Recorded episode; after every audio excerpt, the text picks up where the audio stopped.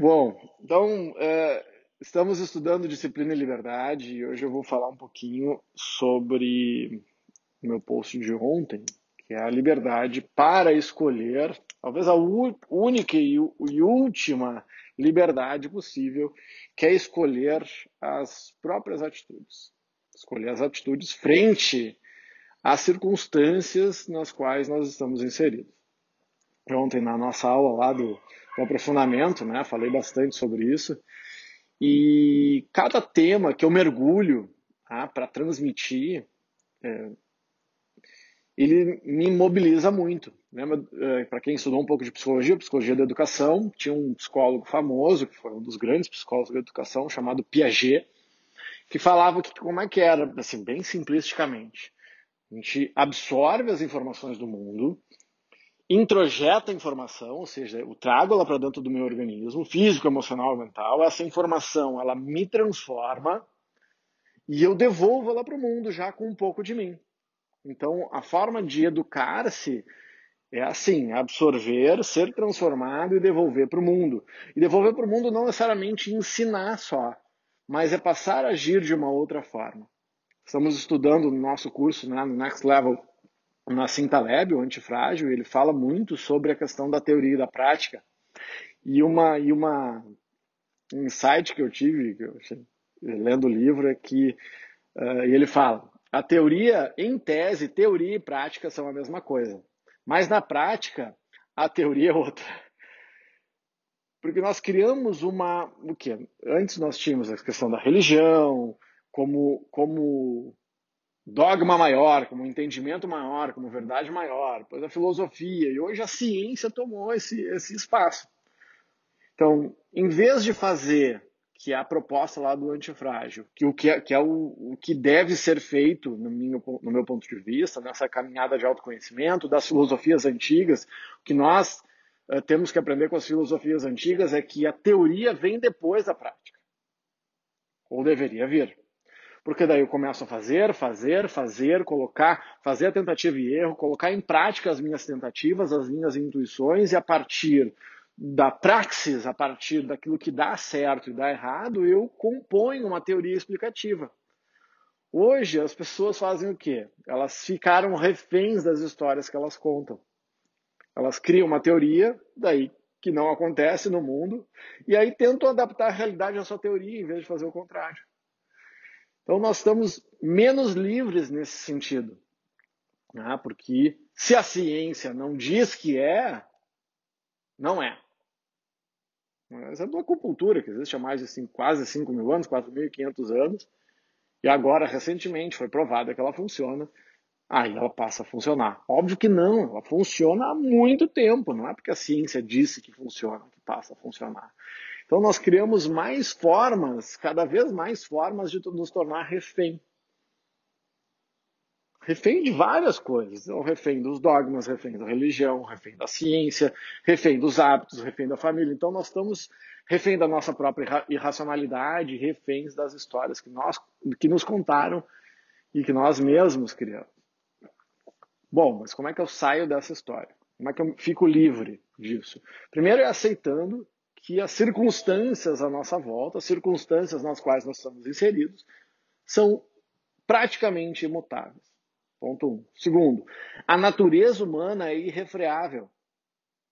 A nossa natureza são milhares de anos de evolução de natureza humana, de físico, emocional, de cérebro. E não é simplesmente decidindo que eu vou mudar a minha natureza que eu vou mudar, até porque não é essa a ideia inicial pelo menos. A ideia é aceitar a irracionalidade, aceitar que eu sou muito mais bicho do que humano ainda, ou seja, minha parte animal é muito mais poderosa ainda, e aceitando essas condições internas e externas, a partir daí eu posso escolher de que forma que eu vou me manifestar no mundo. Talvez seja a única forma. Todos nós, o Frank eu falo, nós estudamos isso ontem, né? todos nós temos o nosso campo de concentração privado. Vitor Franca ficou quatro anos no campo de concentração. Todos nós somos reféns, em última análise, das prisões que nós construímos. ou que se construíram para nós, que nós entramos por, pela nossa própria escolha. Eu não estou dizendo que foi uma escolha consciente, mas foi uma escolha. E a boa notícia é que se eu escolhi, se eu construí esse aprisionamento, as chaves e as portas de tanto de entrada quanto de saída eu tenho. Então, só eu vou ter condição de me libertar, de mudar a minha atitude frente ao que o mundo faz conosco.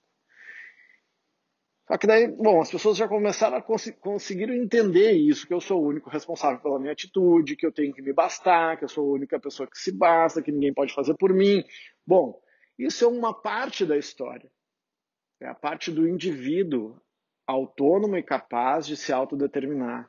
A segunda parte é que nós somos absolutamente hiperconectados e permeados pelas emoções das pessoas, pelos neurônios de espelhamento, o tempo inteiro eu sendo impactado pelos humores, o mau humor ou o bom humor das pessoas à volta, ao mesmo tempo que eu estou impactando as pessoas à minha volta, que se eu ligar o jornal hoje de noite eu vou ficar deprimido, porque não tem como não, né? Se eu pegar a se eu pegar o jornal, ler de cabo a rabo e torcer o jornal, vai correr sangue, porque só tem notícia trágica. E você não ser impactado por isso é uma ingenuidade. Você achar que vai estar imune ao sofrimento do mundo é ingênuo.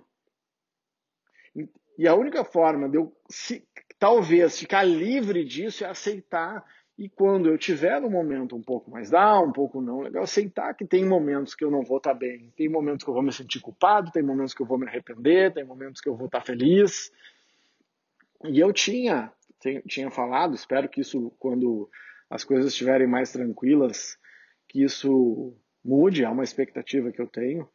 Mas eu queria crer que nesses momentos que está tudo mais tenso, que nós conseguiríamos aproveitar mais os pequenos momentos de felicidade. Mas o que eu tenho observado, isso é empírico, é que a gente está menos aproveitando. Quase como se tivesse uma culpa irrefreável de que a gente não pode, sei lá, porque tem gente que está triste, porque tem gente que está mal, e aí a gente não consegue parar para comer o Häagen-Dazs a hora que quer. E eu não estou falando daquela coisa hedonista, hedonista de descaso, assim, vou chutar o balde, né? agora vou comer os tu, vou comer até me matar. Não, não estou falando disso. De, de conseguir os pequenos momentos. Ah, fui almoçar com meu pai semana passada. Pô, foi um breve momento. E muitas vezes ainda, quando as pessoas fazem isso, elas conseguem se estressar com o pai, com mãe, com o que for. Então, obviamente, está todo mundo mais estressado. A Adri está rindo nada. Pois é, e aí a gente tem pequenos momentos para isso e está todo mundo tenso. Então, em vez da gente aproveitar aquele momento que a vida nos proporciona, a gente vai lá e descarrega o raio né, os, no para-raio das pessoas que a gente gosta. Por quê? Porque, querendo ou não, as pessoas que a gente gosta servem de para-raio. Então, quando você for vítima dos raios, quando você for o para-raio, tenta olhar pela, da seguinte forma: essa pessoa deve gostar muito de mim, porque ela não me usaria de para-raio se não gostasse, porque a gente tem que confiar muito no amor das pessoas para usar a pessoa de para-raio e achar que ela não vai embora. Mas enfim. Então eu tenho refletido sobre isso, essa liberdade que nós não estamos nos dando de ter pequenos prazeres dentro dessa loucura que está, pequenas felicidades, você pode chamar do jeito que você quiser. A gente não está conseguindo. Não tá. Mas que sabe a gente não consegue, né? Se a gente se esforçar um pouquinho mais. Então, bora lá. Então, manda esse videozinho aí para quem tá só do lado azedo da força. Ah, vamos, se for azedo, pelo menos que seja um kefir, né? Um azedinho que faz bem. Assim, né? Kefir, kombucha, alguma coisa do gênero. Tá? Beijo no coração.